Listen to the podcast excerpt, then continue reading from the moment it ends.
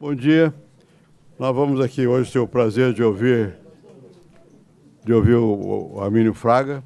Eu não sei bem sobre o que ele vai falar, mas imagino. Deve, não sei, é política, não? Não, nada. É só capital financeiro. Mas isso faz parte do jogo. Eu não, não, quero, não precisa, ninguém precisa apresentar o Armínio, todo mundo conhece o Armínio. Eu só quero dar um testemunho. O Armínio foi presidente do Banco Central quando fui presidente da República por erro popular. Foi o meu. A minha eleição, a dele não. E o Armínio é uma pessoa da seguinte maneira. Havia, há um telefone que liga diretamente o presidente a, a, a alguns ministros, o Banco Central e tal. Eu acho que eu nunca telefonei para o Armínio, porque o Armínio telefona cedo. Ele mesmo, toma, quando é necessário, toma a iniciativa. E eu tive alguns que foram presidentes do Banco Central, Malan, a certa altura, o Gustavo. Todos eram muito formais comigo. O Armínio não consegue ser formal. Um dia ele foi dormir lá em casa, aqui em São Paulo, já não, não, não estava no governo. Ele levanta cedo, faz o café e vai embora. Não é assim? De modo que é um prazer tê-lo aqui entre nós, porque além dessas virtudes pessoais, que eu gosto de gabar, porque eu acho que é importante as pessoas serem como são. Simples, se for possível, mais agradável. Mas, além disso, sabe que o Abílio é um jeito que não só opera, como pensa. Não sei o que ele pensa, mas vamos ouvir agora. Obrigado. então, é, lá na, na, na, nesses fantásticos, complicados quatro anos que tive o, o, o luxo e, e, a honra e a, e a, alegria de trabalhar perto do presidente, é, eu sentia nele um, é, alguém que estava assim genuinamente junto, uh, mas que ao mesmo tempo não, assim, não, não reprimia nem é, censurava, tampouco inibia o trabalho das pessoas. Isso em função dele ter, é, além da, dos traços de personalidade que vocês conhecem, que são adoráveis, também um, um entendimento dos temas de, de, dos riscos que se corre, né, fazendo política pública. E ele sempre dava assim instruções muito muito claras é, na linha de, em geral, explicar aquilo que nós estamos tentando fazer. Né? A Mauri está aqui também. E sempre é, me orientando a não perder de vista que as coisas aqui no Brasil tem que ter sempre um, um pouquinho de candomblé, uma, uma, pita... uma pitadinha de macunaíma também. E ele no Banco Central, o Banco Central era, não era independente é, do ponto de vista legal, mas assim o combinado é que seria independente para perseguir as metas determinadas pelo governo. Então havia esse desenho que é um desenho hoje vencedor aí pelo mundo afora, que essencialmente procura tirar do dia a dia é, do trabalho do Banco Central a política que sempre tem seus ritmos e fazer uma coisa assim mais com uma visão de longo prazo. Então eu ligava para o presidente depois do Copom é, e às vezes com não dizer que boa notícia seja cortar o juro, má notícia seja aumentar o juro, por exemplo. É, então eu ligava e, e dizia, ó, presidente, tal, falava assim, meio minuto, está acontecendo isso, isso, isso, tomamos a decisão, tal.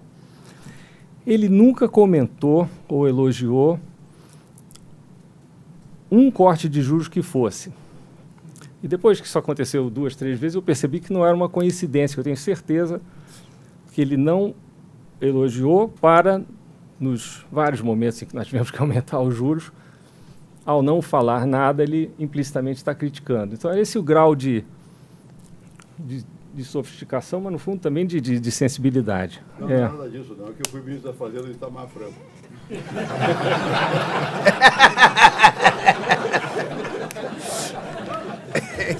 Devia ter deixado.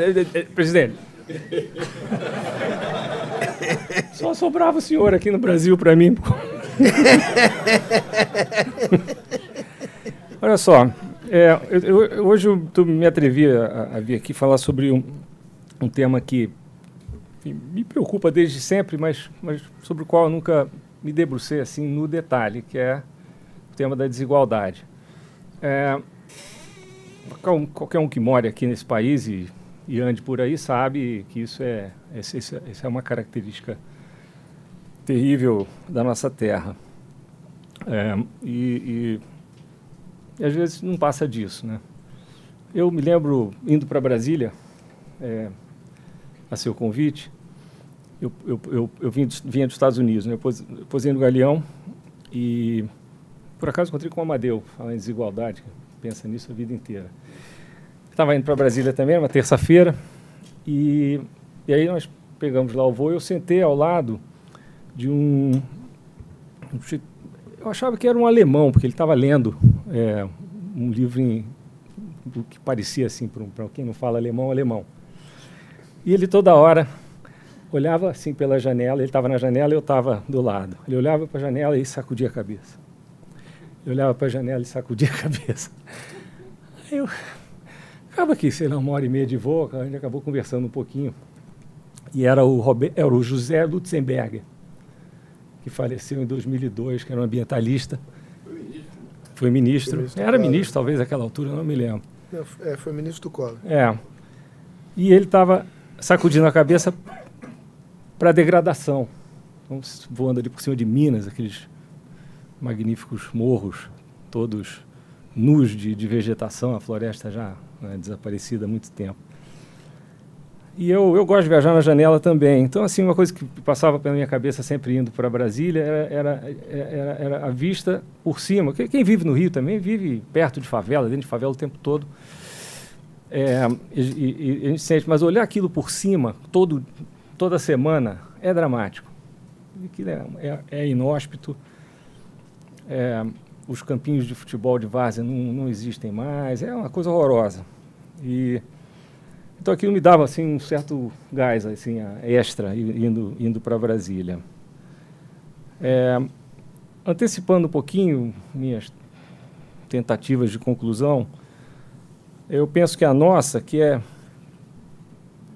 assim, um pouco de desigualdade é natural. É, isso existe em sistemas os mais variados e não se, não se deve imaginar coibir em 100% a desigualdade. Mas a desigualdade que nós temos aqui no Brasil é, passou a ser um, uma espécie de um veneno em função da sua origem, sobretudo. Então, esse é um pouco o tema é, da minha apresentação hoje, que eu não tenho a menor ideia quanto tempo vai durar, tá? É a primeira vez que eu falo assim de uma forma mais completa, mil perdões.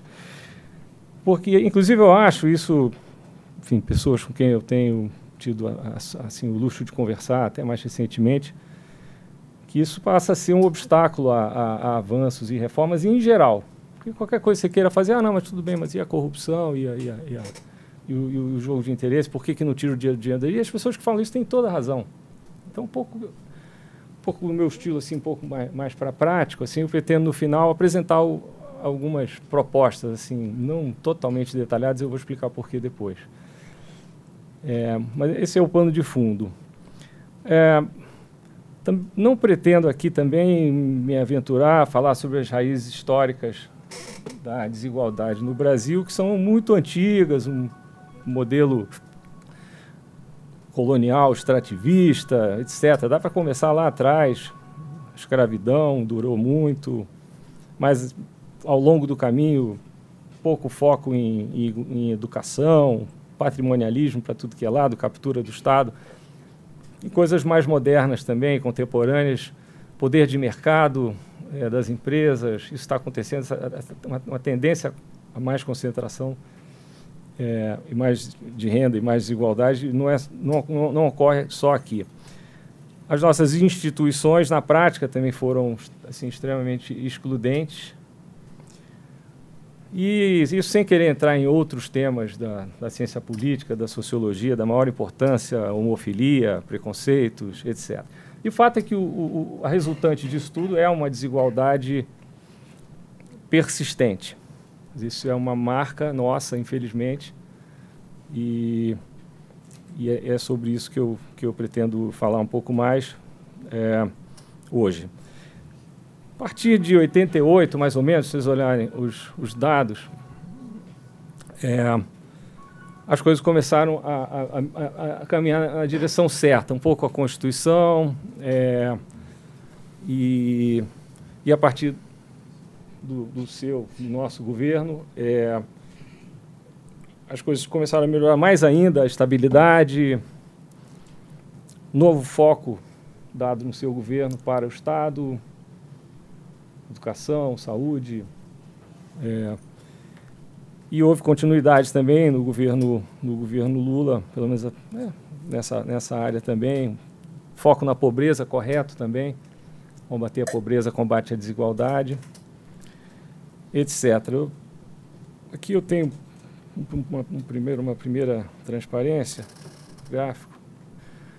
Mostra isso. Quer dizer, o, o índice de Gini, que é o índice mais usado, veio meio parado ali desde o início dessa série aí, 76.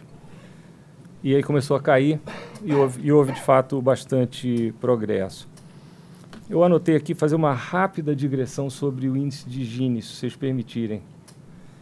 É, um país que tem os 20% mais ricos, com 80% da renda, tá? Tem um índice de Gini um pouquinho maior do que 60. Só para quem que esses números aparecem toda hora, as pessoas não sabem o que significa. Tem uma regrinha que é a fatia. Vamos dividir. Se você dividir sempre em, em dois a, a renda, do, os grupos de renda, o índice de Gini ele é um pouco, ele é sempre maior do que a diferença entre, vamos chamar, dos ricos e dos pobres. É um, uma aproximação razoável, tá? É, mas por cima. Então, um outro exemplo. Uh, se, os, se a metade mais rica tiver dois terços da renda, tá? o índice é maior do que 33, que é um número assim bem baixo. Tá? Nós podemos construir outros exemplos, colocando zero da renda para os 20% mais pobres, assim, as maiores barbaridades, e dá para fazer esse tipo de conta. Isso, o índice de Gini não leva em conta algumas coisas importantes, é, como, por exemplo, o que acontece num país que recebe imigração de gente pobre, de rico, etc. É, se, se houver imigração de gente mais pobre, o índice de Gini piora, ou seja, aumenta. É, se houver envelhecimento, que é o nosso caso, isso meio que artificialmente melhora o índice de Gini tá? por intuição. Ele não leva em conta temas assim da maior importância como a mobilidade e de certa forma também não leva, de certa forma, não leva em conta também crescimento, que é é crucial também. Acho que é inegável, nossos melhores estudiosos do tema, PB, outros, não se cansam de dizer isso não leva em conta os temas que entram no, no IDH, etc, etc. Então é uma aproximação, vou parar por aqui.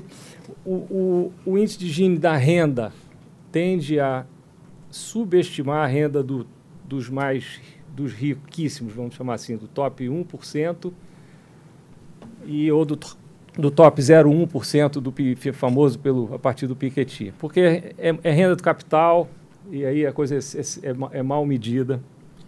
Então é bom também ter isso em mente. Teve um caso famoso aqui no Brasil, é, de um estudo que depois foi censurado, olhando para a desigualdade de 2006 a 2012, do Marcelo Medeiros, do IPEA, que olha para isso e, é, e, ele mostra que isso é relevante no Brasil. E, e, mostra que a queda da desigualdade foi muito menos acentuada. Que a queda foi menos acentuada. Se levar em consideração a renda do capital. Exato. Tá. Ele tem dados de imposto de renda, e aí esse é outro assunto. Nós tínhamos que ter acesso a muito mais dados do que não. Eu perguntei agora há pouco é, para o André Lacerda e para a Eliana Cardoso, minha professora querida, que eu não sei onde é que está. É, perguntei se estava contente longe da economia. Não, já estou acabando de escrever um texto. Eu perguntei se vocês sabem de dados de expectativa de vida por faixa de renda.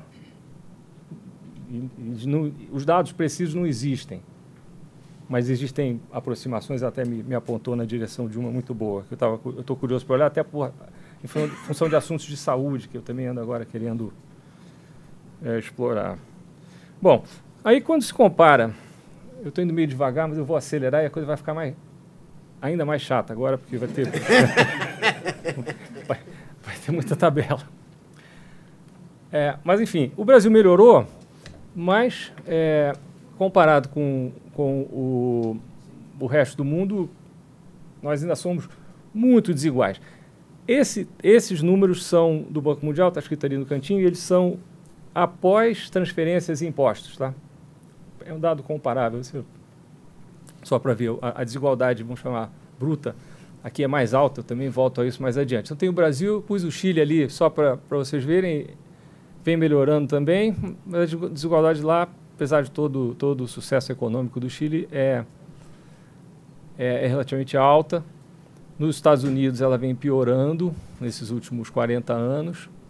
É, e, por último, tem a Alemanha, tem um índice de igualdade bem baixo. O da Coreia também, por acaso, que é um, é um, é um é país frequentemente usado como comparação é, de trajetória a nós, a deles mais bem sucedida, naturalmente, que eles cresceram muito, muito, muito. O índice, o Gini da Coreia é 30. O Japão é mais baixo. É baixo também, não sei de cabeça. Bom, então, conclusão aqui desse quadrinho. Temos um longo caminho pela frente, as coisas melhoraram, mas é, vamos lá. Bom, isso aqui é mais ou menos um quarto da minha apresentação. Próximo ponto é justamente o que eu comentei que está aí é, por trás dessa curva, dessas curvas que, que diz respeito a, ao impacto da ação do Estado na desigualdade. E aí eu nesse caso, refiro-me ao impacto, vamos dizer, de curto prazo, direto. Transferências e, e, e, e impostos. E aí, é interessante é, fazer, fazer uma comparação. Essa aqui foi é, pirateada de um texto do Branco Milanovic, que é um super especialista de, sobre o assunto e vem olhando isso de maneira global, com conclusões é, sempre interessantes. Vai sair um livro também agora, eu comentei com alguns, falo também do que eu acho que é o papa da, da, da, desigualdade, pelo menos no meio dos economistas, que é o Anthony Atkinson, escreveu antes de morrer um livro sobre desigualdade global também. Mas o, o, o assunto aqui nessa, nesse, nesses dois gráficos é a diferença entre a renda bruta, a renda de mercado, e a renda após é, transferências e impostos. E aí o que se observa é que em ambos os casos, Estados Unidos e Alemanha, a, o, a desigualdade cai, ou seja, o coeficiente de Gini cai, ele está meio de lado ali, mas o, o, o, americano vem subindo muito, o alemão também tem que tomar um pouquinho de cuidado com a escala, mas, mas ele vem subindo bastante, são outras coisas que estão acontecendo no mundo, poder de mercado, coisa do gênero. É, Quer dizer, o índice de Gini piora, ele sobe. O índice de Gini melhora. Em cima é a renda bruta das pessoas, aí depois você... você... Ah, não, melhora com a ação do Estado. Tá, tá bom. Com a ação do Estado, tá? Uma tese, acho que relevante, que faz sentido, que eu chequei um pouco, e vou mostrar agora para vocês em mais detalhe, é que no Brasil ela, a, razão, a, a ação do Estado melhora um pouco, reduz um pouco a desigualdade, mas pouco. Tá? Especialmente ela sendo tão alta. Né? Então, Agora eu tenho uma, me, uma meia dúzia de, é, de gráficos, todos eles é, vieram é, de um trabalho publicado pela Secretaria do Tesouro, não sei se foi com a Ana Paula lá, feito pela Rosane Mansueto. É, com Mansueto lá, sob sua batuta na Secretaria Executiva e, e, e, e com, acho que a participação fundamental da Rosane Siqueira, da Universidade Federal de Pernambuco. Então, os próximos seis, sete gráficos, todos vêm desse texto, tá? O texto da Secretaria Público. Primeiro é, olhando agora tudo Brasil, tá? Primeiro é uma medida de incidência, de, de, de, de alíquota média de tributação por classe de renda. E o, o que está muito claro, e é, ele inclui ali imposto de renda pessoa física, é, contribuições previdenciárias e e impostos indiretos. E o que se observa é que ela é muito horizontal. Tá? Inclusive, se vocês levarem em conta que na da direita, que é a dos mais ricos, a renda é mal medida, ela é praticamente horizontal, se, se é que não é pior. Tá? Ok, registro. Então, é, segundo, aí quando se inclui transferências, é, primeiro foi impostos, tá? Ah, então, e por que isso? Porque os, os, mais pobres pagam uma enormidade de tributos indiretos. Tá? Então é isso. Na segunda, é, nós temos para cima, em vermelho ali, as transferências do governo, que incluem aposentadorias, bolsas, etc. E para baixo, o, os tributos, e aí tem um impacto líquido. E aí o que, que se observa? Aí já se observa um resultado do ponto de vista distributivo um pouco melhor. E, mas não na, não na primeira coluna, certamente é a mais importante, o pequeno impacto. Ali, como é por valor, tem, eu tenho que tomar um pouquinho de cuidado com essa conclusão. Mas o impacto é mais para pequeno e, de novo, eu acho que na, na ponta direita ele está subestimado. Na do meio é muita aposentadoria, tá? Só para por curiosidade. Isso eu andei. Eu peguei uma carona direto com a, com a Rosane, que foi generosa, me, me aturou por dois, dois telefonemas. Então, tomei uma aula. Volta um pouquinho. O, o que, que, explica essas transferências tão elevadas no, no quintil mais. Não, porque são aposentadorias mais altas, aquilo é. ali não é, não é em relativo, é, é, é, é em valor. É em valor. valor. É, é, é, é. É, setor público em geral. Mas é né? valor, né? Quer dizer, não é valor, em geral. Não é, não é em termos relativos. Bom, ainda aqui, aí tem a conta mais completa, mas ela, essa, essa é, bom, é estática também, aquelas que, que eu mostrei aqui mais cedo, é, mostrava a evolução ao longo do tempo, eu não consegui para nós. É, essa tem o, o, o, o, coeficiente de Gini, ele melhora é, a partir das transferências, da primeira para a segunda coluna, está tá explicado ali embaixo. Depois a cobrança dos impostos leva a uma pequena melhoria adicional e depois com os impostos indiretos a, a, a, o impacto distributivo é pequeno também, mas é negativo. Tá? Então, é isso. Aí, por que, que eu acho que isso é assim, acho? Por que, que isso parece ser, do ponto de vista global, muito pouco? Tá? Então está aí esse gráfico que tem é, em, é, em vermelho a renda disponível, ou seja, após impostos, transferências, e em azul a renda inicial, renda bruta, renda de mercado, ela tem, ela ganha apelidos diferentes aí em vários, vários textos, mas é mesma, mais ou menos a mesma coisa. Então, olhem só, a, a, o Gini da renda bruta é mais alto no mundo inteiro, o Brasil é um pouco mais alto. Perdão, perdão. É mais alto no mundo inteiro, o nosso é dos, é, é dos mais altos.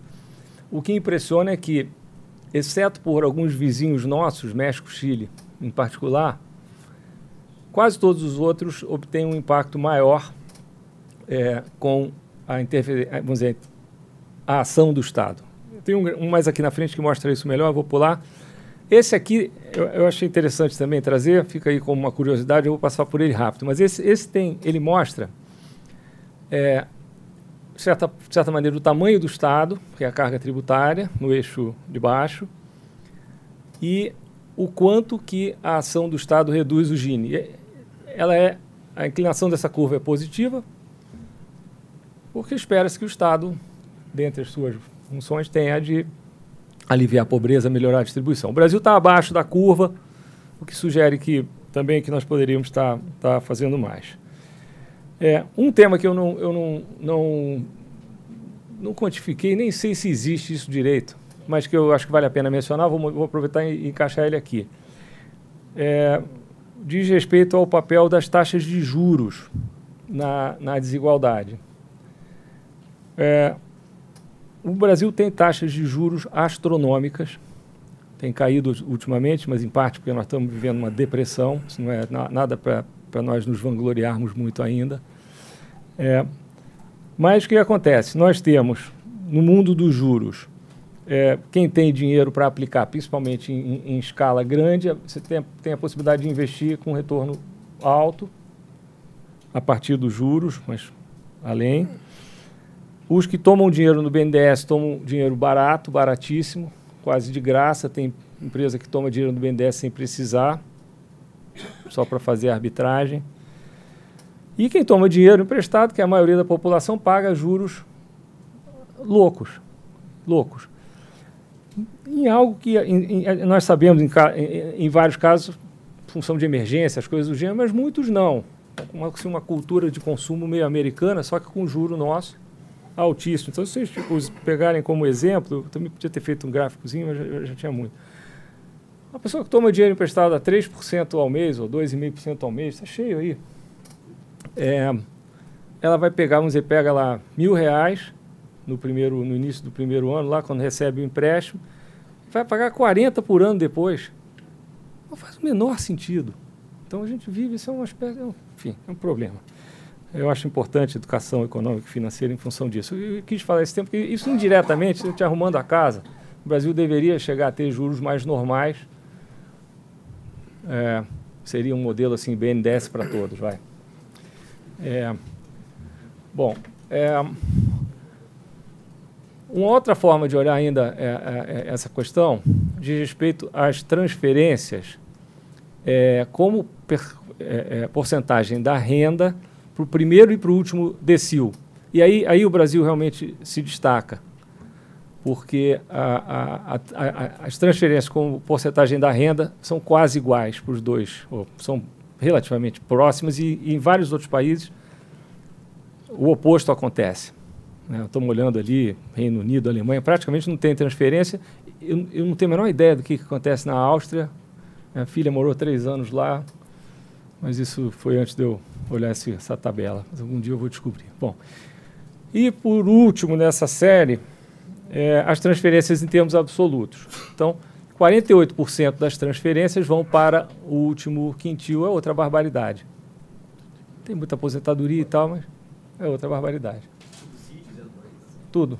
É, é, quase tudo.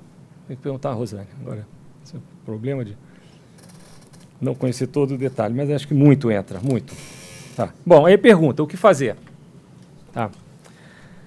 É, Diz-se por aí sempre que assim os liberais sabem fazer crescer e os social-democratas distribuem.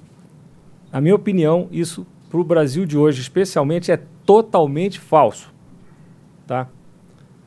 Por quê? Claro que o crescimento importa, claro. Esse é o exemplo mais básico de, de uma coisa dinâmica. Né? É, e, e, é claro que, como eu mencionei, alguma desigualdade acontece, principalmente nos sistemas que têm capacidade de gerar mais riqueza, alguma, alguma desigualdade é, é, é natural. Desde que seja uma desigualdade que advém que seja de boa origem, que não seja de, patri, de, de, de práticas patrimonialistas, corruptas, é, capturas do Estado, coisas do gênero. E o, o, que isso gera, eu acho que gera aqui em nós, com toda certeza, é, é um clima de instabilidade política, de desalento, de descrença geral em tudo e em todos. É, faz de nós, penso eu, presa fácil para populismo é, e é, impede, eu acho, o próprio crescimento, é, crescimento bom, equilibrado, decente, fica embarreirado com isso. Foi o tema que eu mencionei na minha introdução, repito ele aqui. Eu acho que esse é um problema que vai, é, é, vai estar conosco durante muito tempo.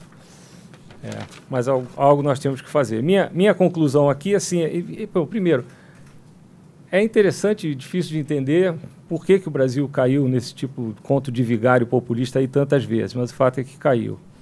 Mas a conclusão para mim é a seguinte: não há por que esperar. Isso se vê, gente, até hoje no, no debate atual, é, defendendo um pouco essa posição, que eu acho errada, é, de que não, que agora é, de, é hora de crescer e tal. Eu acho que nós não vamos crescer se essas questões não, não forem abordadas. Acho que nós não vamos conseguir fazer boas reformas se as pessoas não acreditarem que essas reformas estão sendo feitas de uma maneira razoável, decente, correta, use o adjetivo que você quiser. Mas é, um, é uma coisa objetiva. Eu acho que não é só uma questão de valor pessoal de cada um, que enfim, cada um tem direito a ter o seu. Ok. Bom, o que eu tinha agora daqui para frente são propostas específicas para o caso brasileiro. Quanto, quanto tempo eu já estou falando? É hora. Estou ferrado. É, mas eu, eu, bom, vamos lá. É, então, o que fazer? Tá? É, começando pelo que eu, provavelmente é, o, é a coisa mais de longo pra, prazo, mais assim, ela é dita como sendo clássica liberal, porque é, é, não sei bem porquê, mas isso deveria ser de qualquer, qualquer sistema político e econômico devia prestar atenção, é um conceito geral de igualdade de oportunidade, que, a meu ver, é, é meio óbvio, reconheço, mas, mas faz parte. É, e aqui no Brasil, é, isso, isso meio que, obviamente, isso não existe e meio que fica perdido no, no, no debate. Ah, os retornos de se agir nessa direção são os maiores, mas são lentos. Né? É, isso também é, é, é uma questão. O próprio é, Marcelo Medeiros escreveu um texto recente sobre isso, falando sobre o pouco impacto é, de se gastar mais e melhorar a educação no curto prazo. Mas, tudo bem, pode até ser verdade, mas mesmo assim é impossível não, não, não dar prioridade. Eu penso que no Brasil isso significa, de alguma maneira, nós nos reorganizarmos para gastar mais e melhor na, nas áreas sociais. Tá? Isso significa gastar mais. Bom, aí eu já tenho aqui. Isso aqui em geral não faço, não, eu vou fazer hoje, porque vocês vão prestar atenção nisso e não no que eu estou falando, mas vamos em frente assim mesmo. É, gastar mais com os pobres e jovens, menos com ricos e velhos. Eu já falo aqui do alto dos meus 61, talvez me aproximando. É, mais perto das portas de saída do que de entrada. É, mais com educação, saúde, saneamento, segurança, transporte. E aí menos da onde, né? Bom, pode arrecadar mais também, mas eu vou mostrar os números que sugerem que menos na área de pessoal, aí eu me refiro à folha de pagamento do setor público e é, também é, na área da previdência. E, e eu digo isso não, não apenas por questões de natureza fiscal, mas também por, é, é, eu acho, uh,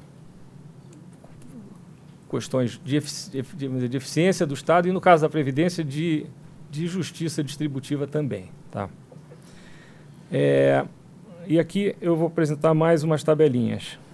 É, então, primeiro, é, um, um, um, um detalhe acho que quase tudo vem, esses, esses, são tabelas feitas em casa, mas são vem dados do FMI. Tentativa é, é, não só porque é mais prático pegar lá, mas porque eles tão, são razoavelmente bem. Há uma certa uniformização de critérios que é, que é importante para os nossos objetivos aqui. Então, o gasto primário do governo federal no Brasil está aí em 30 e qualquer coisa por cento. É, é bem maior do que vários assim dos nossos vizinhos ou da própria Coreia, é, que foi vizinha nossa em nível de renda 60 anos atrás, hoje não é mais. É, o gasto do governo, do, governo como um todo, tá? Então, federal, estadual, municipal, judiciário, legislativo, etc. Como proporção do PIB no Brasil é esse que está aí. Tá? Então, depende do que se inclui na previdência, que eu também fui estudar e esse aí, essa é a medida da, das tabelas é, de, de, das tabelas de, de apresentação do, de estatísticas fiscais que hoje são mais ou menos uniformes. Não inclui, para quem conhece, como é, Ana Paula e, e Bernard, o último item, linha, sei lá, 273 que tem lá, vocês sabem desse assunto. É, então, assim, está tá bem Mas claro. Tem gasto assistencial aí na, na, na, Previdência? O último item inclui gasto assistencial. Aqui, já que você, você, você perguntou, na Previdência não tem aqui. Não faz muita diferença do ponto de vista prático você incluir ou não, porque é, é despesa. O fato de você não incluir não significa que a despesa não ocorra. Às vezes isso fica meio perdido assim na discussão. Mas é, é previdência, não é? Acho que a pergunta melhor é, é ponto de vista distributivo é, é, é, tá bem, é bom ou não? Aí, aí tu tem que entrar tudo, claro. Do ponto de vista fiscal é indiferente. É, ah, é, inclui sim, funcionários da defesa, sim, tudo, todos, funcion, todo, todos os funcionários públicos. Então o nosso é enorme, eu queria fazer um, um, um registro aqui de dados que eu não consegui esclarecer antes, que diz respeito a México Chile, os números da OECD são três pontos do PIB maiores e nós não conseguimos descobrir por quê. Se alguém souber, me diga. Altera um pouquinho, mas eu tomei, tomei a decisão de manter, manter uma fonte só. E essa era mais completa e mais fácil. Isso aí vale a pena olhar em algum momento. Bom, se nós olharmos é, essa mesma soma como total do gasto, também é interessante, porque isso dá uma medida de que quanto, quanto que o Estado emprega para gerar o, o, o, o, mesmo recurso. Aí o, o, nosso número é impressionante. é impressionante, 80%, tá? É muito alto. Um, uma coisa que está por trás disso é que no, o Estado do Brasil não investe mais, pouquíssimo. Tá. Então, tipicamente, investimento do Estado tem cimento, vergalhão, sei lá, computador. É, mas é muito grande. Tá? É, depois, se nós olharmos o número de funcionários, o Brasil está ali no 20, os outros têm Cuba, Índia e tal, mas é, é mais para alto. Se nós olharmos o gasto do, do funcionalismo público nosso, brasileiro, ele é muito alto. Tem um país maior do que nós ali, que, sei lá porque eu acabei não incluindo, que é a África do Sul. Tá. Mas é muito grande como proporção do PIB, está naquela soma que dá lá 26, 28%. E, é, assim como, o, esse é melhor, é o gasto com o funcionalismo como é, proporção do gasto público. É, que aqui aqui está em 40 e poucos por cento, e você vê aí todos os outros estão ali entre 20, entre 20 e 30. Média ali de 25, vai. Aí é gasto com funcionalismo ativo e inativo? Quer dizer, tem regimes especiais? Não, não. Não. não. Ativos. O inativo está na Previdência, que está aqui. Aí também é outra barbaridade, assim, o nosso é extravagante. É, como percentual do PIB e como também do gasto. Bom, aí acabou essa parte. Mas agora meus comentários. Por favor, mais um minutinho. Estou chegando perto do fim. É, o que, que qual, qual, é a conclusão a, a, a, que se chega aqui? O que, o que, que eu acho que precisa ser feito com urgência? Vamos lá. Se nós concordarmos que o que nós queremos é gastar mais e melhor, Tá? É, nós temos que fazer com urgência uma reforma da Previdência impactante, do ponto de vista do tamanho do gasto, e a própria é, reforma também correta, justa, ou seja, do ponto de vista distributivo, também impactante, ela própria. Tá? E essa é a discussão, acho que está no ar agora, é uma discussão fundamental, há uma demanda por abertura dos, dos dados, eu acho que ela tem que acontecer e forçar essa discussão no direito, na veia. E vai, vai ser uma briga. Ele diz assim, de um lado tem um governo que está quebrado, precisa fazer um ajuste de mais uns quatro pontos do PIB. E pensem bem, não adianta, assim, todo mundo fala, ah, não, precisa fazer um ajuste de quatro pontos do PIB para estabilizar a relação dívida-PIB. Eu, eu, li agora essa semana um relatório Qualidade Melhor Impossível, do professor Pastore conta dele, quatro pontos. A minha é por aí também. Mas aí eu pensei o seguinte: pensa só, uma pessoa que, sei lá, meu caso, pesava 75 quilos e fui engordando, engordando, engordando, engordando. um belo dia eu olhei, apenas a balança, estava com 90, depois do Natal e tal. Aí meu açúcar começou a subir, comecei a ficar cansado, minhas costas. Né? É. é.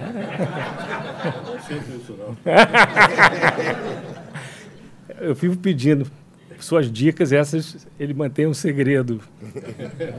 Tudo bem. Não quer nem, nem com os amigos e discípulos. Eu entendo. Mas não é suficiente estabilizar nos 90, gente. Não é. Não é. Tem que baixar. Depois a gente pode falar sobre isso, por quê. Mas é, o país tem que ter uma certa flexibilidade. Você não pode funcionar com o pé na tábua o tempo todo. É bom fazer política anticíclica. Qual é a nossa história? Toda vez que tinha uma crise, em vez de fazer política anticiclo, a gente fazia arroxo. Por quê? Porque não tinha crédito na praça. Então, é, esse, esse negócio de austeridade é um tema para outra palestra. Mas só lembrem-se que é para quem pode, não é para necessariamente quem quer. Nós sabemos disso e nos, nos machucou muito. Bom, é, então precisa fazer uma reforma da Previdência e, e uma reforma do Estado. Com certeza. Eu não tenho dados diretos, mas existem muitos dados. Tem um texto é, escrito pela Ana, Ana Carla, em coautoria com Carlos Ari comigo, mérito maior dela, absoluto, que, que dá uma série de exemplos de coisas que deviam funcionar melhor aqui e não funcionam. Acho que isso é um desafio interessante para os economistas, talvez, tentarem medir. Mas o fato, a minha impressão é que nós temos um problema seríssimo de, de, de, de produtividade do Estado. Alguns exemplos justificam essa suspeita. Por exemplo, eh, sabe-se que no, no Espírito Santo, o, no, no, governo Paulo Artung, fez um, contratou-se uma consultoria para a área de saúde. E foi uma consultoria de, de, de gestão, fazendo, assim, mapeando com benchmarks ali os gastos e tal, identificando, fazendo coisa bem sofisticada, assim, bem século XXI. Cortou 30% do gasto. Num estado que já estava na mão do Paulo Artung há um bom tempo. Paulo Artung é um gestor fantástico. Ele próprio merece crédito por ter feito isso. Então, acho que precisa ter uma reforma do Estado muito caprichada, várias dimensões, não vou entrar nisso aqui hoje. É, apenas, acho que vale a pena registrar que tanto a reforma é, da Previdência quanto do Estado, elas próprias também podem e devem ser é, positivas do ponto de vista é, distributivo. Bom, essa aí é essa discussão do, dessa parte de igualdade de oportunidade. É muito mais do que isso, tá? Assim, é, eu acho que é uma questão do funcionamento do Estado, daquilo que o Estado entrega e, e por aí vai. É, o segundo grupo esse é um grupo, é um grupo assim, de, que lida com patrimonialismo é, e com esse sistema nosso de do Estado ser é, privatizado, vai. Então é um pouco isso. E eu defendo também há muitos anos reestatizar o Estado, por isso. E aqui exemplos são os, os imensos subsídios do BNDES. Eu vou ter uma cruzinha ali porque isso está melhorando. É, falta de concorrência, esse não é um tema de natureza fiscal, mas é muito importante, porque toda essa, concentra essa crescente concentração de renda e riqueza que se vê no mundo advém, em parte, dessa é, uma tendência a, a aumentar, ao, ao aumento do poder de preço das margens, se quiserem, das empresas tema também fascinante. No Brasil, nós temos uma economia fechada, não tem concorrência externa, que é um estranho mercantilismo é, com o qual nós convivemos há muito tempo e é difícil se livrar dele também. Né? É, e concorrência interna também. Depois tem toda essa área de contratos e compras e tal. Isso, isso claramente está melhorando. Só que, assim, não foi só na Petrobras. A minha, a minha leitura dessa confusão toda aqui é que se isso acontecia na Petrobras, que é uma organização super arrumada, isso está em tudo que é lugar. Tá? Não nos iludamos. Mas tudo bem, está melhorando. Não quero entrar no, no, numa avaliação é, do judiciário nessa área.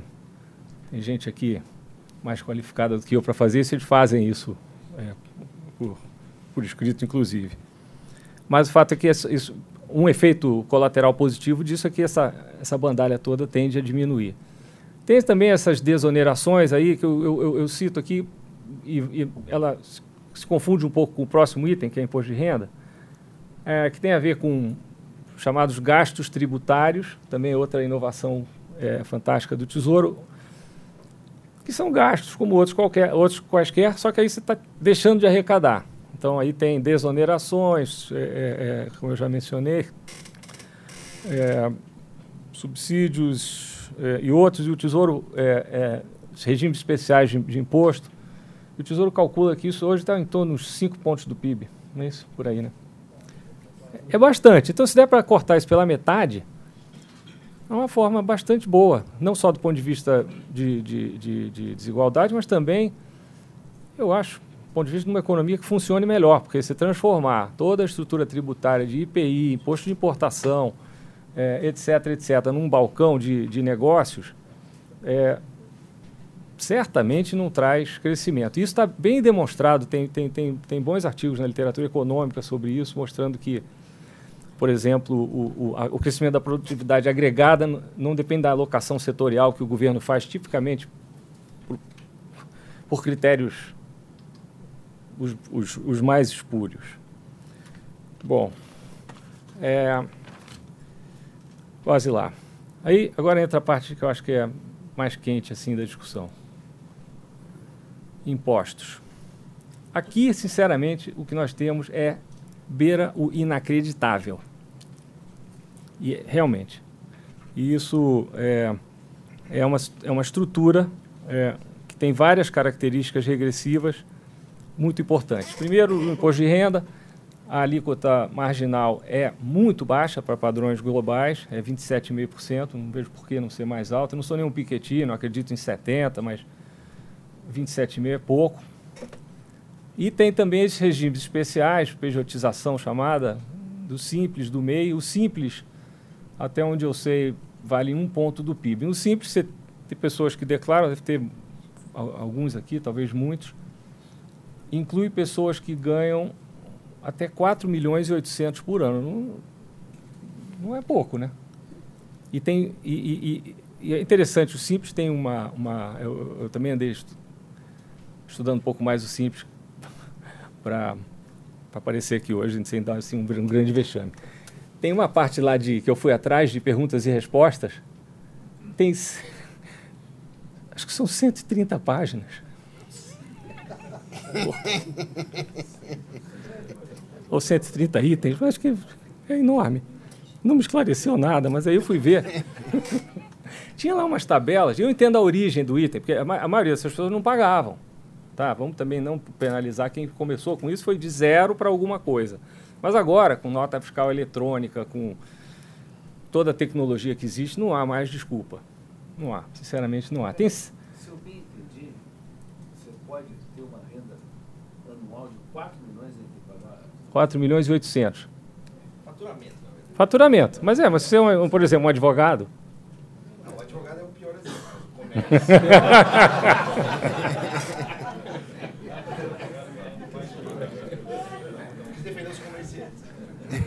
não, o advogado paga 4%.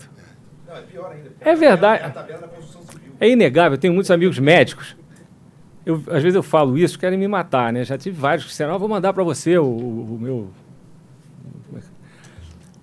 o meu extrato para você pagar o DARF do meu imposto de renda. Falei, pô, tudo bem. Armin, só uma anedota, se permite rapidamente, porque, digamos, quando você começou a falar disso aqui, tá, tá falando de todos nós aqui, né?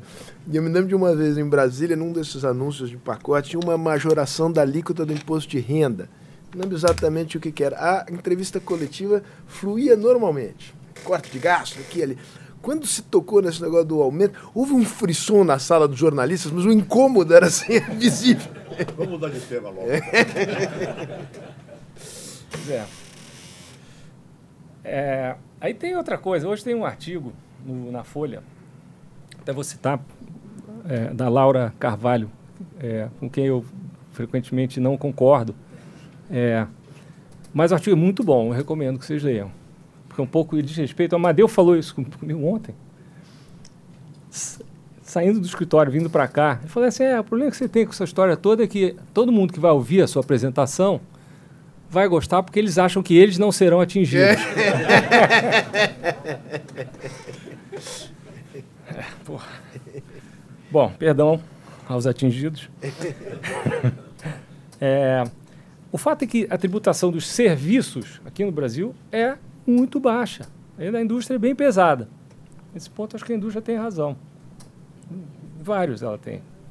Outros não, mas enfim. Bom, depois tem imposto sobre renda do capital. Esse é, é, esse é super quente, porque aqui no Brasil, para quem não sabe, você pode criar um fundo fechado, quem tem uma certa, um certo, uma certa poupança, ele é viável, e diferir, ou seja, postergar o pagamento do seu imposto até o dia de São Nunca. E no dia de São Nunca, se continuar como hoje, você paga 15%, porque é de longo prazo. Mais curto prazo é, é 20, 22, né? É, eu acho outra loucura também. Se quiser mudar o... Bom, tem outros, modelos, outros modelos de tributação, mas no, no, no nosso, que eu acho que é um razoável, está errado. E tem também a coisa do dividendo. É, no Brasil, a, a, tributação, a isenção dos dividendos tem a ver com a, a ideia de não tributar duas vezes a renda, você não, não tributa na empresa, que também tem uma lógica. Mas quando você junta a não tributação do dividendo com os regimes especiais, aí você está recebendo dividendo isento, você paga 4%, o dividendo é isento. Essa, essa é parte do, do jogo, tá? Então eu estou incluindo isso e mais. Agora que está havendo uma corrida global é, detonada pelos Estados Unidos sobre é, é, a, a, respeito de, do imposto de renda é, pessoa jurídica, e eles reduziram lá, o resto do mundo provavelmente vai ter que reduzir também. E esse assunto está em pauta. Acho que isso o governo já sinalizou. E como fazer, com, quanto, para quanto que iria cada alíquota, etc. Lembrem-se que esse é um assunto de primeira ordem do ponto de vista distributivo. Ok. Por último, o tema também clássico de heranças e doações. É, é, o imposto de herança é baixo. Acho que o imposto de herança, eu, tenho, eu tenho grande simpatia pelo imposto de herança, sinceramente. Eu acho que dava para cobrar mais e eu não vejo por que não. É, eu tenho mais dificuldade com o imposto sobre é, riqueza. Eu acho que é muito difícil cobrar, exceto a riqueza imobiliária, já cobra, aí já tá, ele é cobrado. Por quê? Porque você tem um apartamento aqui em Higienópolis. É, vocês, não vão, vocês não vão poder levar o seu apartamento de Higienópolis para Lisboa. Vai ter que comprar outro lá. É, então tem um pouco isso. É, é, aí acho difícil cobrar. Tem problemas práticos também de cobrança. Você tem uma empresa, você vai pagar o X de imposto.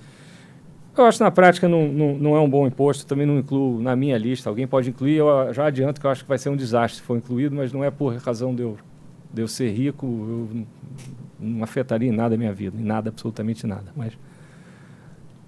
E depois tem um tema que eu nem sei se devia incluir, mas eu, eu, hoje nós temos algo que eu acho que é uma loucura, que é, é, é, é dentro do, do, do regime tributário, um, uma carga imensa na folha e eu acho que isso deveria também é, ser repensado. Não está sendo repensado no, no, no contexto da reforma da Previdência, no, no, grupo que eu, do qual eu fiz parte.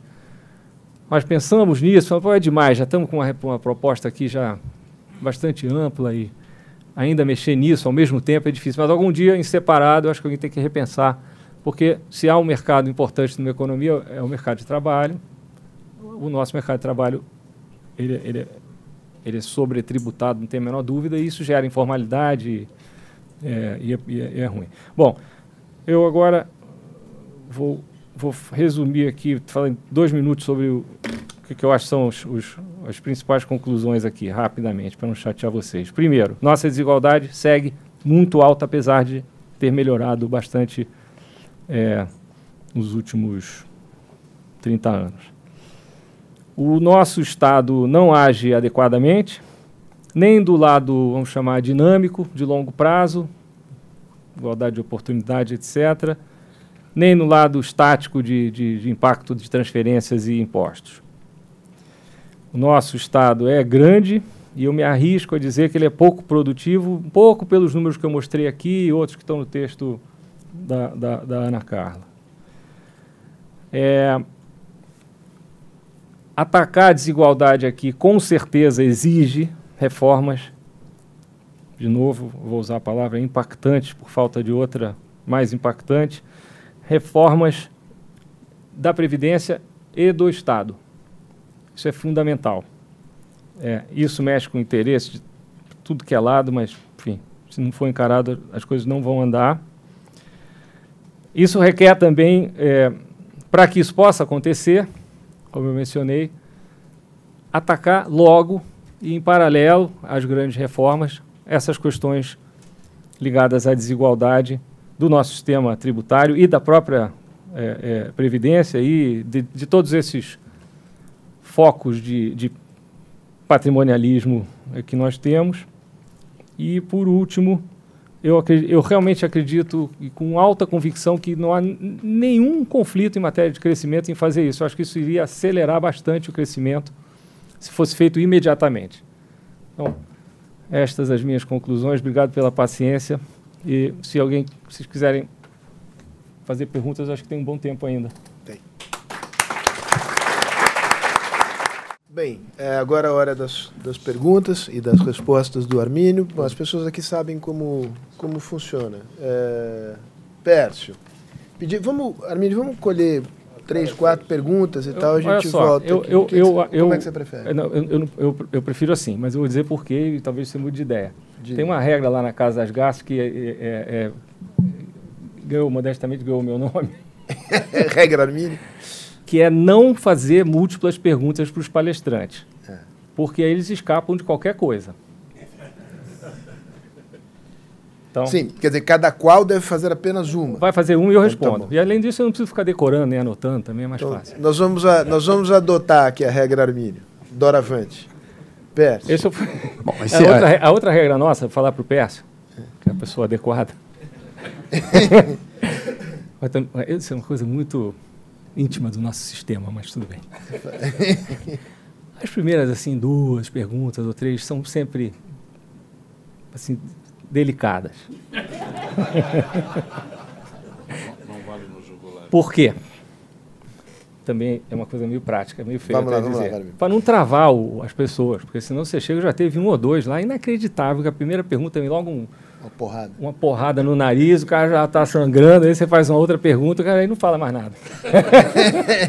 o nosso objetivo é estimular a discussão e não ficar dando aula para ninguém. Então, é, é, pergunta carinhosa, peço. Então, vamos lá.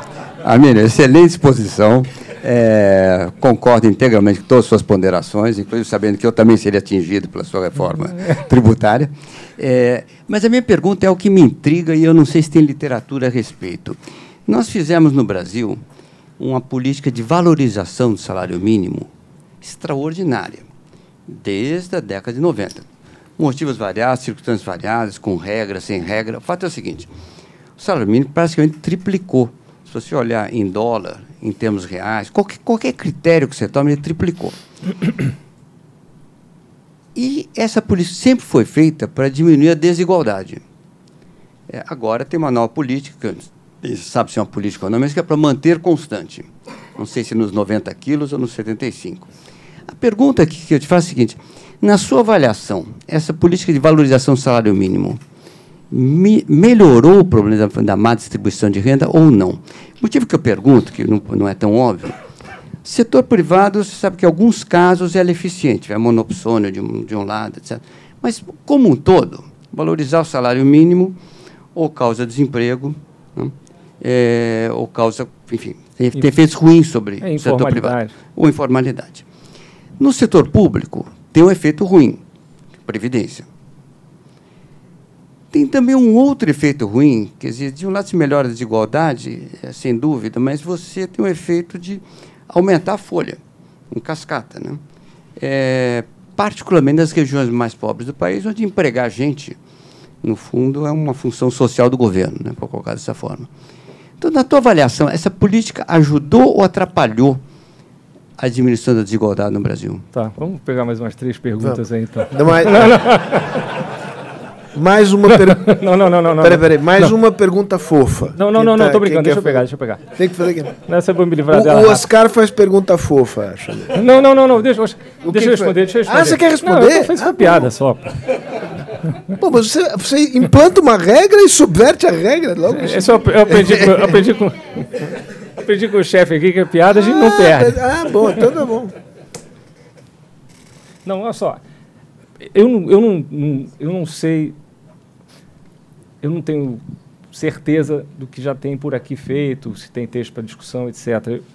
Pode até ter, tem gente aqui que saberá responder melhor do que eu é, a, a, essa pergunta, mas eu vou eu, eu, eu, eu dizer o seguinte: na literatura mais tradicional tem um texto clássico do David Carr, que foi também um texto de, de, de imensa inovação econométrica também, identificando é, é, justamente que o, que o salário mínimo funcionou ao contrário, que seria uma visão assim em Chicago. Aqui no Brasil, do ponto de vista da previdência, a vinculação do piso é, é, é uma péssima política social, porque a maioria das pessoas que recebem um, um salário mínimo não eram pessoas que ganhavam um salário mínimo. Elas, é, é assim, dois terços estavam para cima. O Fábio Jambiade, mais ou menos de dois anos sim, não publica um artigo é, no jornal com essa tabela. Então tem esse problema também. Outro problema é, é, é a, a, diz respeito à não regionalização. Agora é um tema explosivo, né? Explosivo. Ninguém quer tocar nisso politicamente. É difícil alegar que ele não teve impacto, eu acho que teve sim, só que eu não sei exatamente que impacto. Nunca vi um estudo de qualidade. É, hoje, minha impressão é que eles estão segurando por porque o país está quebrado e, e é, é, o que, é o que eles estão querendo fazer nesse momento. É, é uma política extremamente antipática. Acho que, em geral, o salário mínimo, eu, eu acredito que o salário mínimo funciona e é necessário. Isso eu não tenho a menor dúvida. Agora, qual é o nível certo? Será que alguém pode fazer uma análise desapaixonada disso, pensando com a cabeça progressista que, que esse país merece? Sim, mas eu nunca vi esse estudo. Eu também não conheço. Tá. Ah. Certamente tem um aspecto relevante. Oscar. Ele fala que é pergunta fofa porque é pergunta de gente ignorante em economia, né? então não vai te colocar numa situação desagradável. Armínio, primeiro, obrigado, parabéns pela, pela, sua, pela sua fala, acho que é muito elucidativa. E, e deixa um pouco claro o modo como o grande pacto social brasileiro dos últimos 30 anos, ele é extremamente generoso em concessões e extremamente perverso em, em, em, concentração. Tudo aquilo que ele distribui, ele concentra, mais ou menos isso que eu entendi da sua, uh, da sua colocação, e que os elementos de concentração sempre ficaram, em alguma maneira, encobertos com outras lógicas. Né? Mas a minha pergunta, que não, eu não vi presente na sua, na sua apresentação, são aqueles elementos distributivos que não têm caráter de renda né? especialmente saúde, que eu sei que é um tema da sua preocupação, a educação. Né? Dizer, em que medida esses dois elementos que não são contabilizados tá? não melhoram um pouco o que aconteceu nesses uh, 30 anos? Então é um pouco isso que eu gostaria de saber. Tá. É. Pergunta fundamental. É, eu, eu o que eu posso te dizer é que nas medidas que eu apresentei aqui, isso aparece de forma indireta. Eu acho que é por aí. E eu diria que sim, as estatísticas mais básicas, por exemplo, do, do SUS, são boas, as tradicionais, mortalidade infantil, é, coisas assim do gênero, tabagismo, dando muito certo, ou, ou, ou pelo SUS, ou por campanhas públicas. O Brasil fuma-se muito pouco no Brasil, então é, acho que sim, mas eu, eu, eu não sei, assim, no, no, uma resposta mais precisa eu não tenho. Mas eu acho, acho que isso é, no caso da saúde, é um tema super quente, porque o, nós temos um, um, um, sistema que foi desenhado para ser mais ou menos um sistema britânico, e hoje o Brasil gasta, o gasto privado na saúde é maior do que o público e é maior do que o privado americano, com proporção ao gasto deles. Então o sistema evoluiu de uma, forma assim surpreendente. E eu não, eu não saberia dizer das implicações é, distributivas e, e as do sistema eu estou estudando. Mas é anotado, uma excelente pergunta. Só, só para não perder o tema da educação, é, digamos, também aqui um não economista, mas pelo que eu acompanho do debate, uma das razões do, do decréscimo do, do Gini, que na verdade está medindo renda do trabalho, é melhoria da, da, da di, di, diminuição dos gaps de, de educação. É. Com certeza. Então, é, e, e, e, também há, há controvérsias sobre uh, quanto que rende o investimento em, em, em educação uh, e, portanto, quanto que impacta uhum. os, os, as defasagens de renda. Uhum. Uhum. Mas, de qualquer jeito, acho que essa é uma área que, assim, não existe, um, ninguém tem ideia melhor. É, e o que tem, existe é muito medo em função de tecnologia, com o que vem por aí também. Então, que educação uhum. importa muito. Beca. Deu? Cadê os microfones? Oi, oi, chegou, chegou, chegou, Beca. Tá bom. Bom, primeiro cumprimentar o Armínio, acho que é interessantíssimo o tema, importantíssimo. Eu vou fazer duas coisas. Um, primeiro, corrigir uma informação em termos. Uh, a alíquota de imposto de renda no Brasil, embora seja 27,5%, para um trabalhador formal, na prática, ela é muito maior. Porque o que acontece? O que é relevante é a cunha fiscal entre o que o empregador paga e o que você recebe. Quem ganha acima do teto do piso, é, do teto salário de contribuição, R$ 5.800, o empregador paga 26,3% no mínimo sobre todo o salário do trabalhador. Tá Isso não gera nenhum benefício, porque o benefício é limitado ao teto, uhum. que na verdade é equivalente ao imposto de renda. Tá então, quando você faz a conta correta, chega à conclusão que o alíquota de imposto de renda para um trabalhador formal no Brasil, acima de R$ 5.800, é de 42 e tantos por cento, pouco mais de 42%.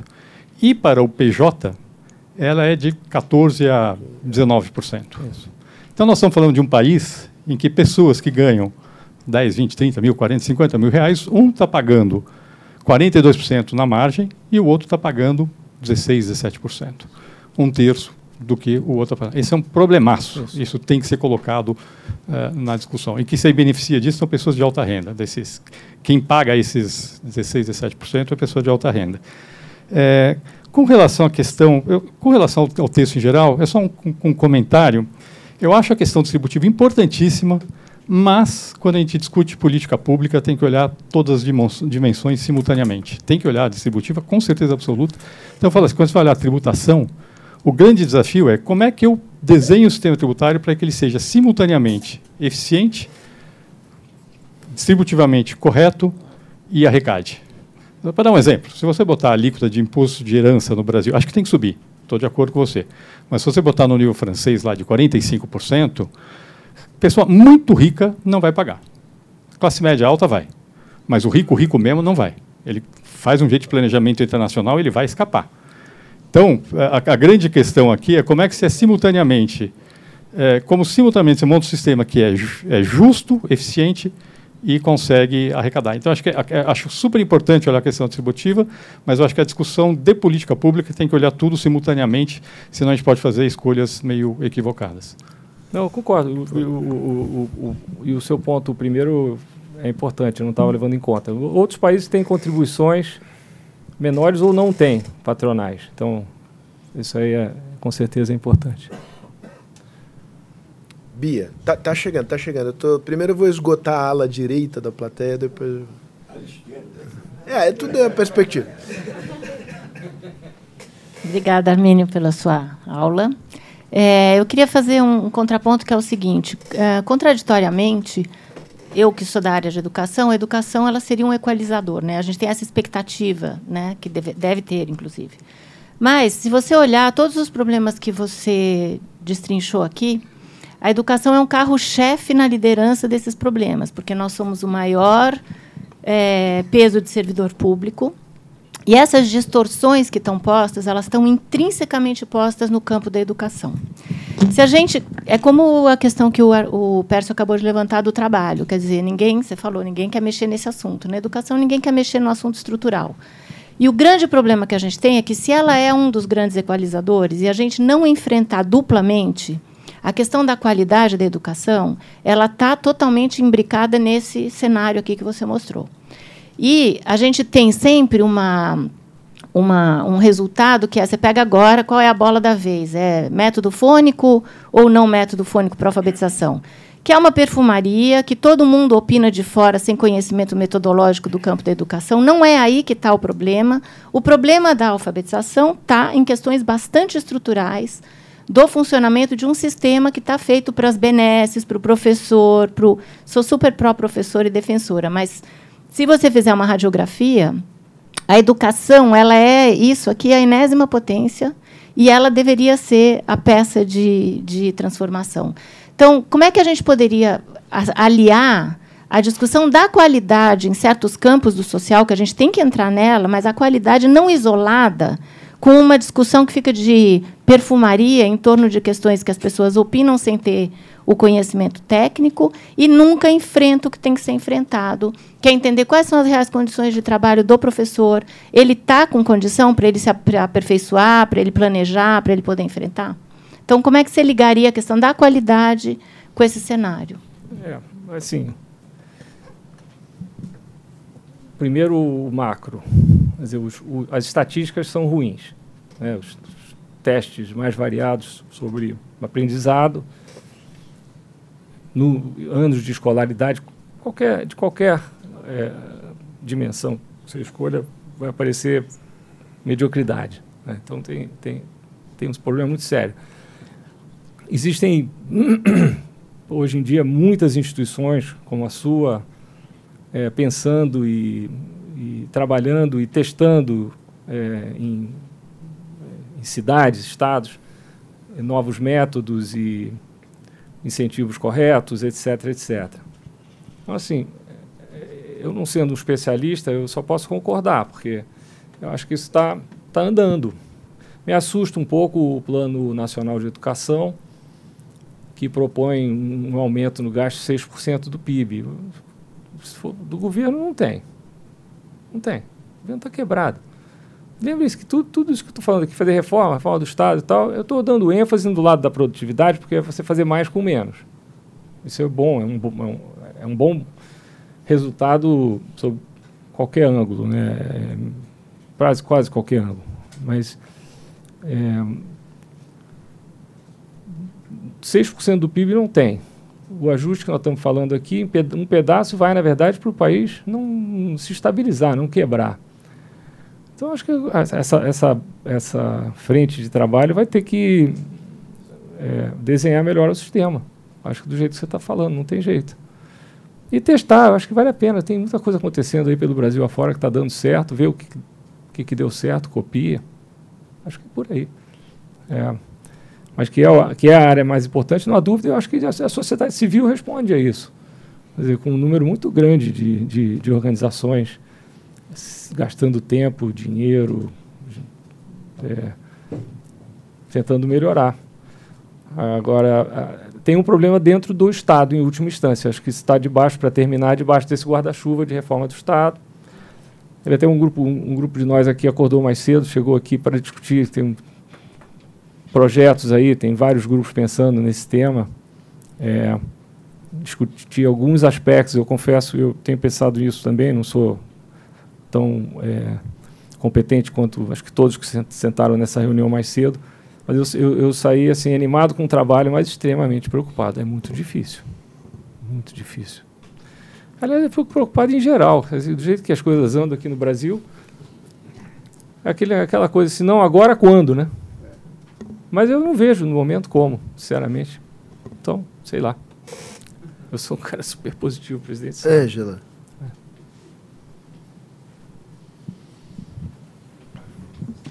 Obrigada, Mínio. Eu vou tentar respeitar a sua regra de fazer uma, uma pergunta só, porque eu teria várias. Mas, na verdade, eu queria fazer uma, um pequeno comentário e uma pergunta. É, o comentário é que é, é te parabenizar primeiro, assim, porque, em geral, os economistas, e sobretudo aqueles que têm certo pendor liberal, não gostam de falar de desigualdade e, sobretudo, não gostam de falar que, não, que uma reforma do Estado não é necessariamente uma redução do Estado. Não é? é o Estado funcionar melhor e não necessariamente ele ser menor ou, ou menos intervencionista na sociedade. Então, fiquei muito feliz de ouvir uma narrativa diferente. E, e a, a pergunta é, também diz respeito ao Estado, que afinal de contas está aqui na, no seu título o Estado não é um órgão técnico. Porque várias das, das, das ideias que você apresentou para a gente aqui, elas são ótimas. Mas a questão é sempre quem vai pôr o guiso no gato. Você mesmo disse, quando apresentou o índice de Gini, que ele não inclui é, mobilidade. Se ele incluísse, os seus dados piorariam muito, porque a mobilidade social no Brasil é muito pequena. Então, qualquer coisa que se faça aqui afeta alguém. Nenhum grupo é beneficiário sem que outro perca. Né? Então eu queria saber um pouco. A história de todo mundo ganhar é rara, são raras as situações em que todo mundo pode ganhar. Então eu queria que, fazer a pergunta difícil: quem é que perde e como é que faz para que essas pessoas se persuadam de que elas vão perder no curto prazo, mas que é, todo, várias pessoas falaram aqui do país justo, mas se todo mundo quer o país justo, né, qual é esse caminho político viável, se é que você tem algum. Essa já é a parte das perguntas não fofas. É. Mas foi feita de uma maneira. É, a forma foi Foi fofa, feita de uma maneira muito não. fofa. já é alguma coisa. É, olha só, eu no início eu falei assim das raízes do diagnóstico, citei sociólogos. Vocês é que têm que ajudar nessa. Acho que o nosso papel. Não...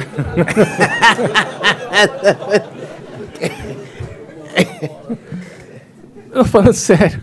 Acho que o, o, muito do que os nós economistas fazemos é tentar é identificar as coisas, a começar pela uma certa contabilidade básica. Então, sei lá, tem carreiras de Estado, prêmios nos salários do setor público, alguma noção. Eu não sou, eu não acredito em meritocracia radical no, no setor público, é, outra, é outro animal. Mas um pouco de avaliação tem que ter. As pessoas precisam. Então, é, para fazer melhor. Então, sempre tem gente que perde, em geral, os que vão perder, é, num sistema como esse que nós estamos discutindo aqui, eles vão perder porque estão, de certa forma, estão lá ganhando à toa, não deveriam estar ganhando. Então, é, esses vão se tratar de se defender. E não tem jeito. Eu acho que essa, essa briga não necessariamente tem, tem solução, mas se tiver, eu acho que ela passa por é, exibir forma muito clara para a sociedade do, do, a encrenca, do que, que se trata. O que, isso aqui não deveria existir. E acho que essa exposição tende a, a gerar alguma resposta. Eu sei, no meu ecossistema, no meu habitat, nós tivemos razoável sucesso com a, a, o, o, tema dos juros no Brasil. Não todos, evidentemente, mas lá na nossa época nós começamos só a medir a média dos juros que o povo paga. Não existia. Tinha, assim, capital de giro, não sei mais o que e tal. Isso nós divulgávamos mensalmente. No início dava Jornal Nacional. 52% era a média do, do, do, do, do diferencial de juros acima do juro do, Banco Central. Então, estamos falando de juros de 70% é, na época. Aquilo gerou um certo furor. Aí nós apresentamos uma, uma, uma planilha enorme com, sei lá, 30 ou 40 propostas. E aquilo em dois anos caiu para 30. Sei lá, então esse tipo de coisa funciona, mas, mas eu não vejo nada muito fácil. Assim, o país hoje tem 30 partidos políticos, o centro meio que evaporou, tem pouco diálogo. Difícil mesmo, não sei. Boa pergunta. Rodrigo. Não, quem, eu, acho que, eu acho que nós estamos falando de quem perderia seriam todos esses. Nós todos. Beneficiários. Não, não. não todos, os benefici todos os que estão é,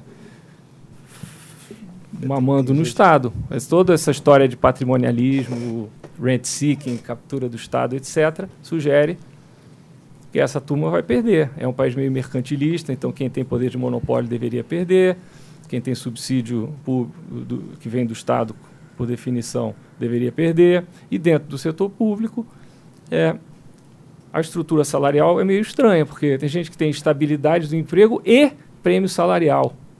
Parece errado. Então, assim, acho que é por aí. Gente, vamos dar uma acelerada?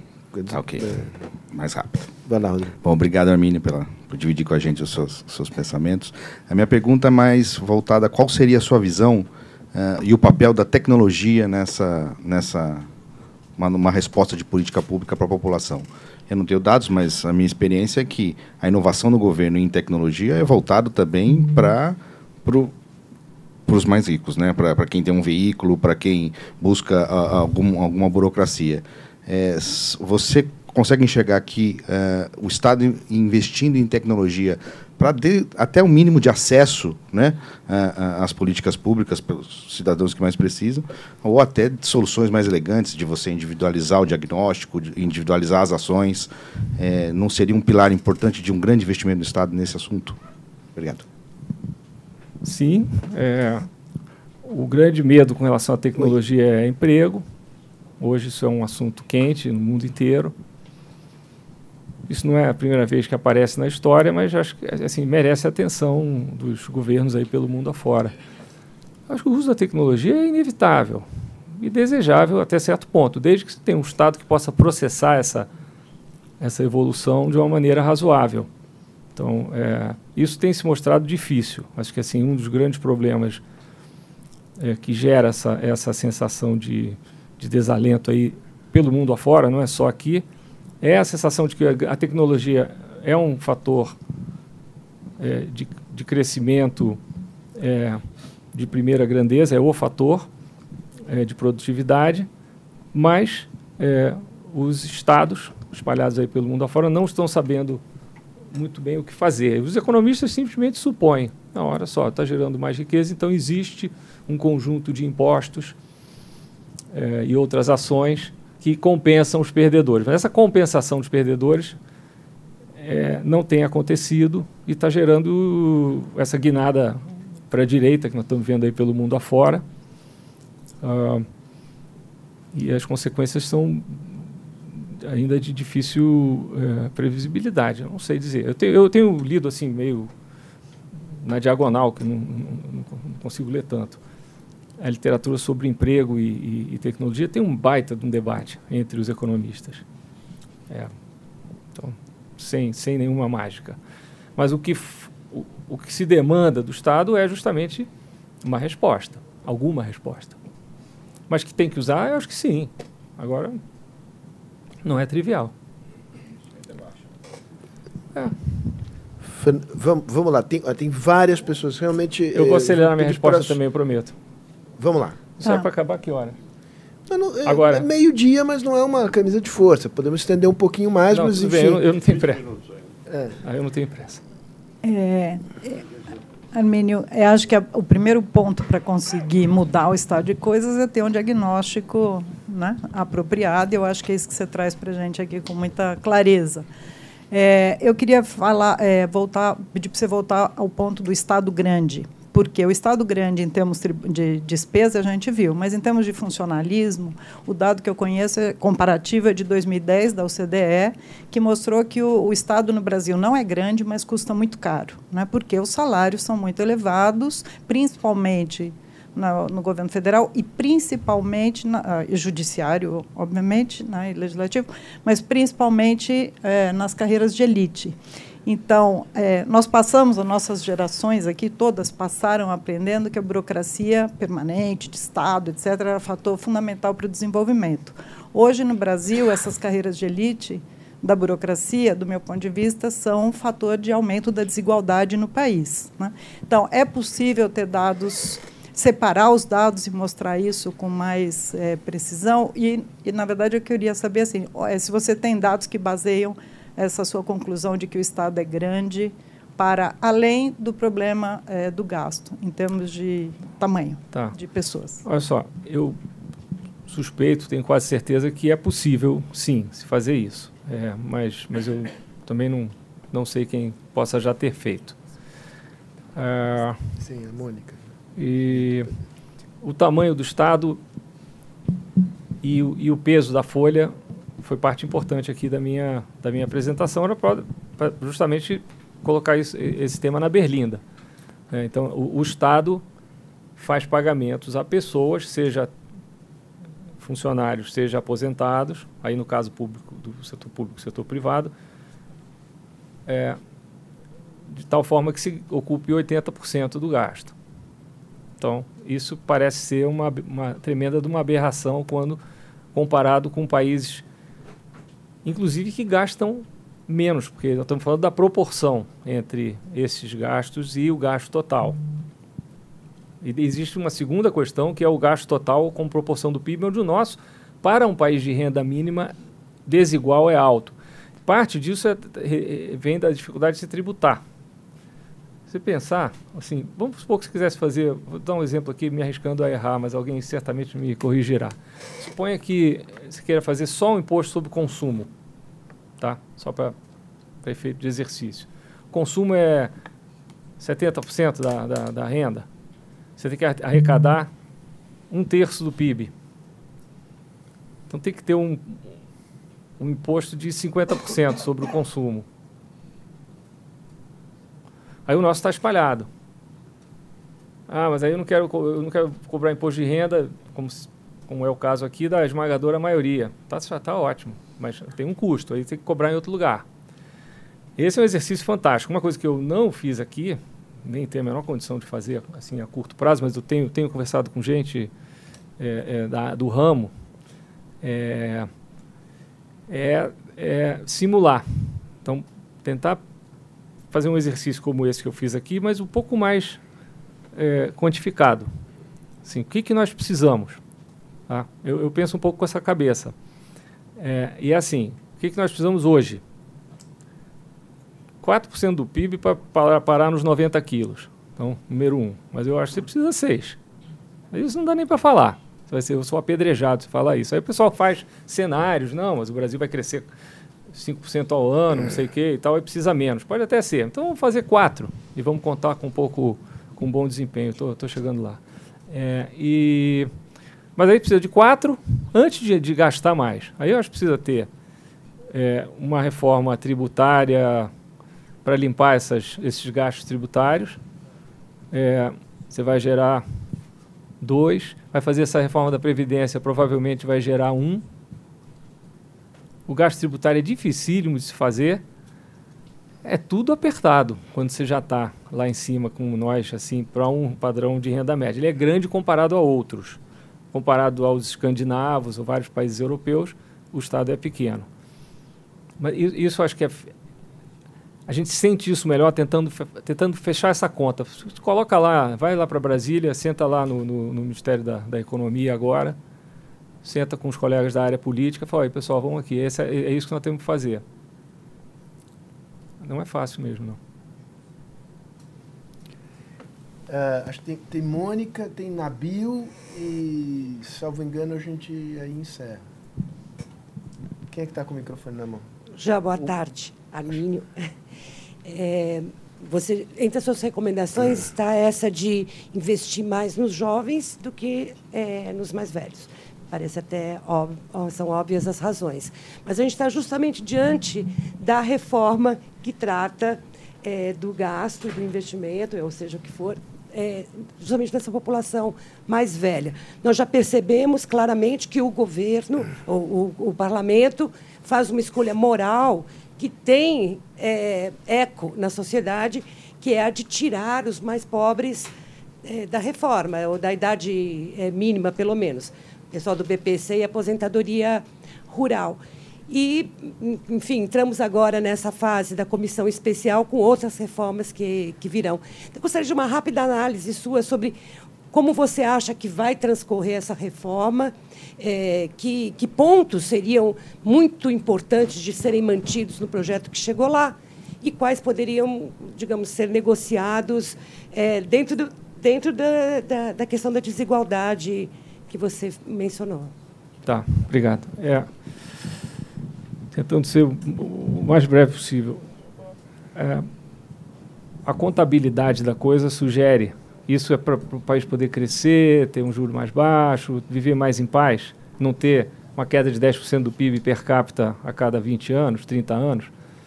É, é um pouco arrumar as coisas. É, e, assim, a minha expectativa com relação à reforma da Previdência não vale muito, mas eu, eu falo, mas é que ela vai sair meio aguada, como acho que a maioria das pessoas acha. Se ela sair meio aguada, ela não só é aguada, como ela é, é, é ela, ela é invertida para o resultado aparece mais ao longo do tempo. Na, assim, nos primeiros quatro anos, ele é, ele é pequeno. Então, assim, do ponto de vista de gestão macro, isso, isso não, é, não é bom. Eu, eu acho que a reforma da Previdência deveria gerar uns 2,5 pontos do PIB. A reforma que Paulo Tafne e, e outros, eu inclusive, desenhou, eu acho que ela pode facilmente ser discutida, essa que está aí aproveitou acho que um pouco da nossa, é, ela ia nessa direção, porque tinha uma componente de fraude, etc., que não estava contabilizada porque nós não sabíamos muito bem quanto, como estimar o valor. Mas é um negócio que ia para lá de dois pontos do PIB, é, feita de uma maneira que nos parecia justa, sujeita a críticas em algumas áreas específicas, porque nós estávamos explorando dizer, aspectos que talvez compensassem uma coisa ou outra, fazer um benefício universal, coisa do gênero. Mas acho que essa reforma precisa ser é, é, detalhada agora, acho que é natural essa demanda. E o meu medo é que ela seja feita de uma forma muito modesta. Aí tem que fazer outra, etc. E como hoje nós estamos um problema assim, nós estamos vivendo uma certa paralisia aqui por várias razões, inclusive políticas, é uma crise eu diria, há uma, nós estamos vivendo uma crise institucional. Isso é meio arbitrário é, usar esse termo, mas eu acho que sim. Então, e aí, né? Como é que fica? Eu acho que essa, esse, esse lado, o que eu acho que seria bom fazer seria abrir outras agendas que demonstrem que, pelo menos do lado distributivo, e aí é, é, as coisas estão sendo tratadas de uma maneira razoável, vai, decente. Porque eu acho que isso dá moral a quem for discutir esse tema lá, dizer, olha aqui, não, estamos fazendo isso, isso, isso, isso, isso, isso, isso, isso, e precisamos mais disso. E aí já essa altura do jogo, dizem, ah, isso aqui não é um jogo de soma zero, o país está parado, etc. Nós vamos arrumar. O impacto distributivo de tudo isso que nós estamos fazendo é inequivocamente bom e toca em todos os pontos. Ah, mas isso é demais. Mas pelo menos fala. Mas tem que ter, tem que ter. É, mas eu acho que isso, isso no mundo hoje, onde você está vendo aí a, a, a, cores todo dia, na televisão, escândalo para lá, escândalo para cá, tem um aspecto mais econômico da coisa, que é um pouco esse Brasil velho, precisava entrar em discussão. Aí eu acho que dá moral para você tentar apertar do outro lado. Olha aqui, não, não vai dar, eu vou. O BPC vai ser um pouquinho mais baixo, mas quem trabalha 10 anos já ganha o salário mínimo. Ok, não é, não, é razoável, mas é universal totalmente universal, vai, vai, vai absorver muita gente. Aí tem que ter alguém que saiba isso no, no, no, detalhe mais fino, discutindo lá no lugar certo. Acho que eu não sou nenhum nem outro, mas tudo bem. Uh, tem Nabil e uh, Pacheco. O, o Pacheco uh, sorrateiramente se apossou do microfone, então fala primeiro. É, mas você deve ter um conluio com ela, Pacheco. Você pensa que eu não sei? Provavelmente. É, bom, muito bom. Eu não vou ser econômico nos elogios, mas foi ótimo. É, só uma coisa sobre a tributação dos serviços, eu acho que tem que olhar melhor, porque o ICMS foi pela, como disse o Beca, o sistema tributário tem que ser eficiente. Então ele foi combustível, energia, telecom, e avançou é, em detrimento de outras coisas Sim. que eram mais difíceis de tributar. Sim. Então é, tem, tem isso para levar em conta. Mas eu, eu, queria fazer uma pergunta seguinte: o, que me espanta do Brasil é a, a tolerância da sociedade com relação à desigualdade. Em várias outras sociedades, essa tolerância é muito menor. É, e ela é um componente importante de você é, fazer um esforço disso. Então, é, a gente tem uma realidade, tudo bem, tem uma realidade política complicada, 30 partidos, mas tem uma realidade de movimentos sociais, de sociedade civil, de redes e etc., que era interessante. Então, é, um pouco talvez Acho que nessa empreitada sobre a redução da igualdade é preciso prestar uma atenção muito grande como mobiliza, como, como aumenta o grau de intolerância com relação à desigualdade. Nabil, é. ah, você quer responde primeiro, depois. Não é, é da família, da pergunta da Ângela de certa maneira, porque assim nós sempre fomos assim. Então talvez seja haja uma certa anestesia coletiva, não sei, mas acho que tem que mostrar assim, o que, que se faz. Eu, eu não sei do ponto de vista de comunicação, de, de, de hoje com é, comunicação já é, feita direto na veia, etc.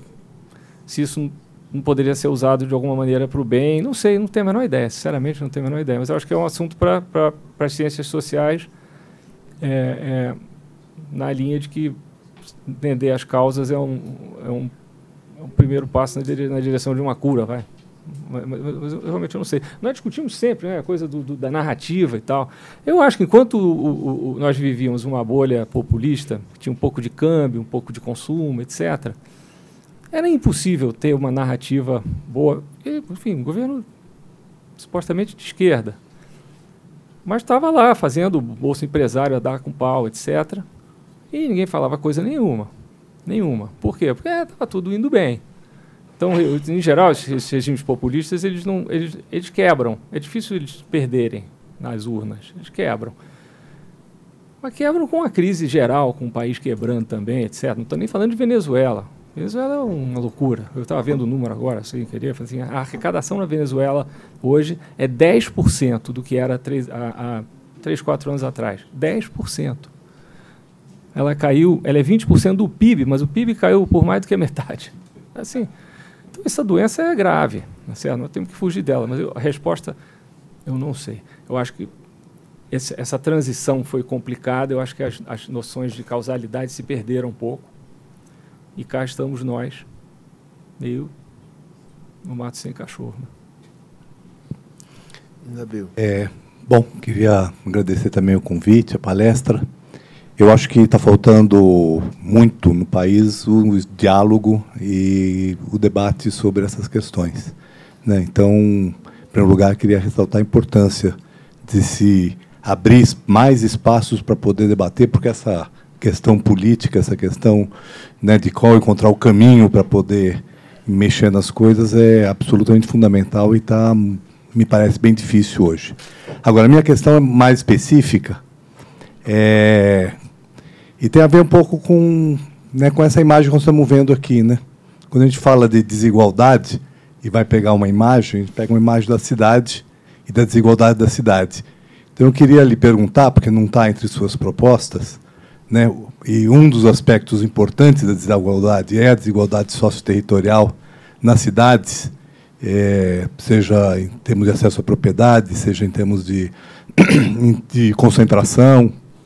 Né, uh, uh, quer dizer, perguntar e sugerir né, que se introduza a dimensão urbana e a dimensão territorial no rol de uh, propostas que dizem respeito à redução de desigualdade. E queria saber o que você pensa a respeito disso. Posso, posso é, uma vez só quebrar a tua regra e dar a oportunidade do Fernando uh, falar? Porque, a, além de um querido amigo, ele é membro do Conselho Fiscal, então as consequências podem ser dramáticas. Muito obrigado, uh, Sérgio. É, a pergunta é rápida, é, não é fofa.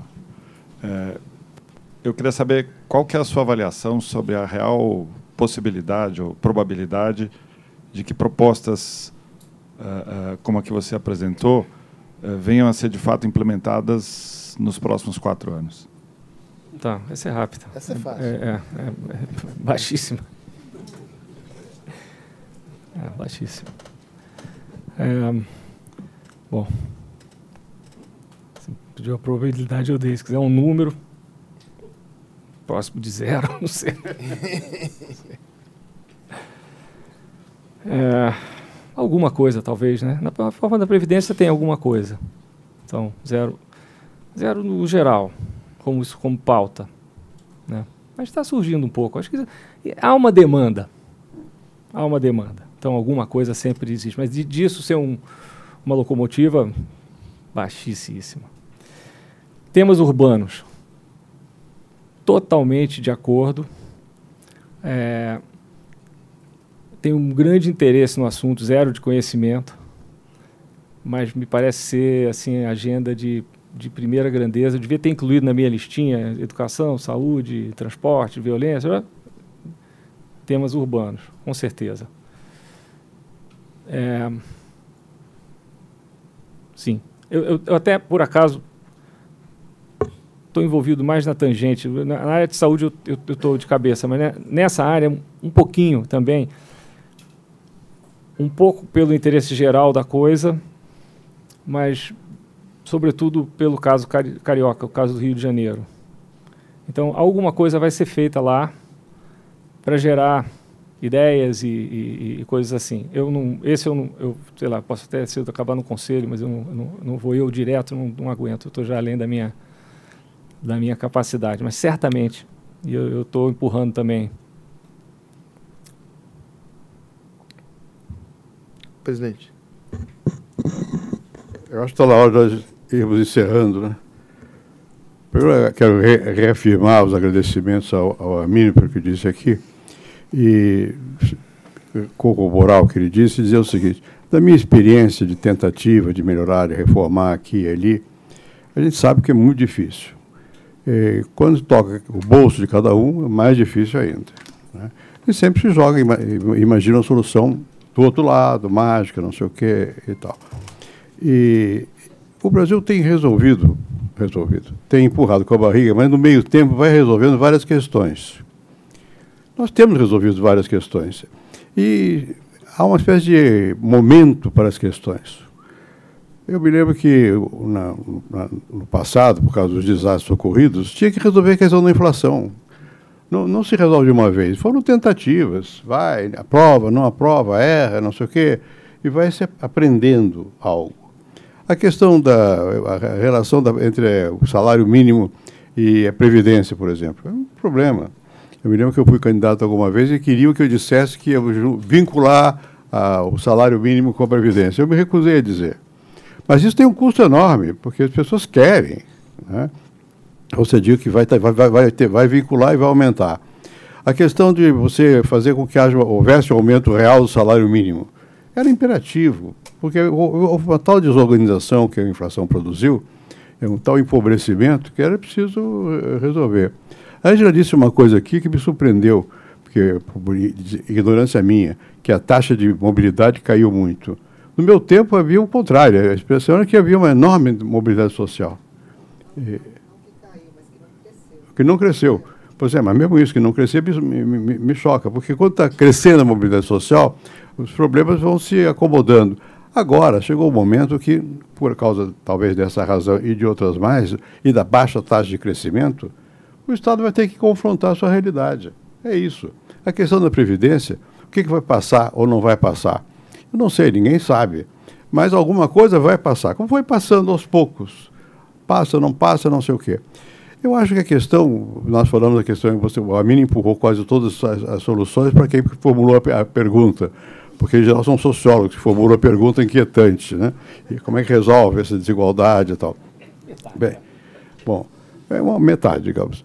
Bom, é, e, e, mas é verdade, eu acho que a questão que se coloca agora é política, na verdade. Não é nem sociológica nem econômica, é política. Como é que faz? A, a, Alguém mencionou também como é que faz essas modificações todas sem tocar nos interesses. Não vai, vai, vai tocar no interesse. Quando toca o interesse, as pessoas gritam, não querem. Não querem. E vão arranjar desculpas de, de mil natureza para não fazer. O bloqueio é muito grande. Um, um atual presidente da República disse que nem se referia a meu nome. Por quê? Ele deu a razão. Por causa de uma medida tomada em 2001 que cortava um privilégio você, ao passar para a reserva, aumentar subir dois postos. Bom, mexer nisso é, uma, é um vespeiro. Mexer aqui, você aflorar o tema de imposto de herança, imposto de grande fortuna. Eu apanhei para boca o negócio de, de, grande fortuna, porque quando eu era senador, eu e o Roberto Campos, imagine só, para poder conciliar, nós dois um imposto de grande fortuna, apanhei em casa, não é fora de casa, não. Porque uma das minhas noras, mulher do Paulo, era rica. E não querem pagar. bom, você imagina, eu apanhava porque era o negócio de rico, apanhava porque era filho de general, apanhava por todo lado. Não, não, e não é apanhar abstratamente, a pressão vem direta, em cima. É? Bom, eu acho que o Arminio tem feito uma coisa muito importante, que é simplificar as questões. O que é o essencial? Nesse momento, o que, é que dá para fazer? Vamos, vamos concentrar no que é essencial e vamos mexer nesse num pontinho que eventualmente tenha consequências de longo prazo sobre outros pontos. Bom, é, isso não tem outro jeito para você realmente fazer com que o Congresso vote, tem que falar com a opinião pública. Porque quando o, o, o governo, o executivo, não tem apoio da opinião pública, o Congresso toma conta da agenda. Quando o governo não tem agenda, o Congresso não tem também mas ocupa o espaço da, da, da, da agenda. É preciso ter agenda. E o governo, como tal, tem que mostrar, tem que se jogar. Tem que se jogar para conseguir um pouquinho. Não vai conseguir muito, não. Tem que se jogar. Jogar dia e noite, batendo na mesma tecla. Agora nós vamos ter que enfrentar, e que está aí, está na pauta, a reforma da Previdência. Queiramos ou não, o governo está falido. Você acabou de dizer, precisa de quatro pontos do, é, percentuais para poder equilibrar. Mas não sei quantos para poder retomar o crescimento. É uma barbaridade. Quer dizer, vamos ter que enfrentar essa questão. E junto com isso, que o Amini mostrou muito bem, vem a questão da, da, da desigualdade. Como é que enfrenta isso, pelo menos não aumentando a desigualdade, e, se possível, diminuindo a desigualdade? Vai ter que mexer no nosso bolso. Aqui foi dito, pejotização. É um escândalo. É um escândalo. Né? Outra coisa que eu, não, que, que eu também não, não, tinha tomado em consideração, o peso da, dos 27,5% para o trabalhador é muito maior do que 27,5%. Né? Pagar 4% de imposto de herança é ridículo. É ridículo. É, mas se você falar disso tudo ao mesmo tempo, não vai passar nada. Porque os, os grupos de veto se unem na hora e tem que escolher. O que, que dá para fazer? Escolher e tem que capitanear, liderar a, a transformação em pontos específicos, porque não vai conseguir mudar tudo do dia para a noite. Eu me recordo quantas reformas tributárias nós enviamos e deu o resultado oposto. Porque os interesses se, se, se juntam lá e muda para cá, muda para lá, quando você vai ver o resultado é pífio. Ou é o contrário do que você queria. Então nós estamos chegando a um momento que precisamos ter o que o Amin tentou mostrar aqui, alguma clareza sobre quais são os pontos, quais são as consequências desses pontos e tentar concentrar nesses pontos. E abrir diálogo político. Não adianta ficar jogando a culpa um no outro. Ou, ou, ou, não, não, não vai avançar. Vamos ter, dá para coincidir no que, que dá para coincidir. Qual é o common ground? Tem um terreno comum? Vamos, vamos trabalhar nesse terreno comum para poder dar um, um, um, passo. A sociedade precisa desse passo. Nós estamos discutindo o gás do Estado. O Estado não tem mais dinheiro. Não tem como gastar. Vários estados, eh, entidades estatais estão quebradas, quebradas mesmo. Não é só o Rio de Janeiro, não. O Rio é mais vitrine. Mas tem vários outros estados que estão quebrados. E o Estado Federal não tem mais de onde tirar também. Essa é a verdade, essa é a realidade. Nós chegamos a, esse ponto. E a economia não cresce. Vai crescer de repente? Não vai. A, a Previdência, fazendo a reforma da Previdência, então vai ter. Não vai. Tem, são, é mais complicado do que isso. Tem ciclos, não sei o quê. Nós não controlamos a, algumas variáveis fundamentais da economia, taxa de juros dos Estados Unidos, uh, o, o, valor das commodities. Nós não controlamos. Isso acontece ou não acontece. É mais fácil mudar quando há abundância, mas a gente só muda na crise. Porque na, na abundância ninguém vai ceder nada. E, tu, e, e as pessoas ficam mais conformadas, mesmo estando perdendo. Agora estamos todos perdendo. Então é o momento. É o momento de mudar. E para isso precisa de liderança, precisa de poucas ideias. Ideia é uma coisa muito difícil. Eu me lembro que, quando vi o negócio de campanha eleitoral, eu tenho uma ideia, pô, põe nessa gaveta aqui. Chega de ideia. Ideia é muito difícil, pouca gente tem ideia. Ninguém tem ideia, é muito complicado. Menos ideias, mais concentração, mais foco e algumas mais coisas simples. De modo que eu acho que foi muito útil que você tenha precisado aqui para todos nós. Espero que tenha um texto, porque eu sou da velha escola, eu ouço e tal, mas eu gosto de ler. Né? É um texto para a gente poder organizar as nossas ideias e, quem sabe, concentrar algum desses pontos e, e avançar. Eu, como sou otimista, acho que vamos avançar. Não sei se eu vou assistir o avanço total, mas o começo desse avanço, de qualquer maneira, as coisas não estão indo para pior, estão indo para melhor no, no, no, a, longo, a longo prazo. A longo prazo vamos estar todos mortos. Muito obrigado, Abílio, mais uma vez, e até a próxima.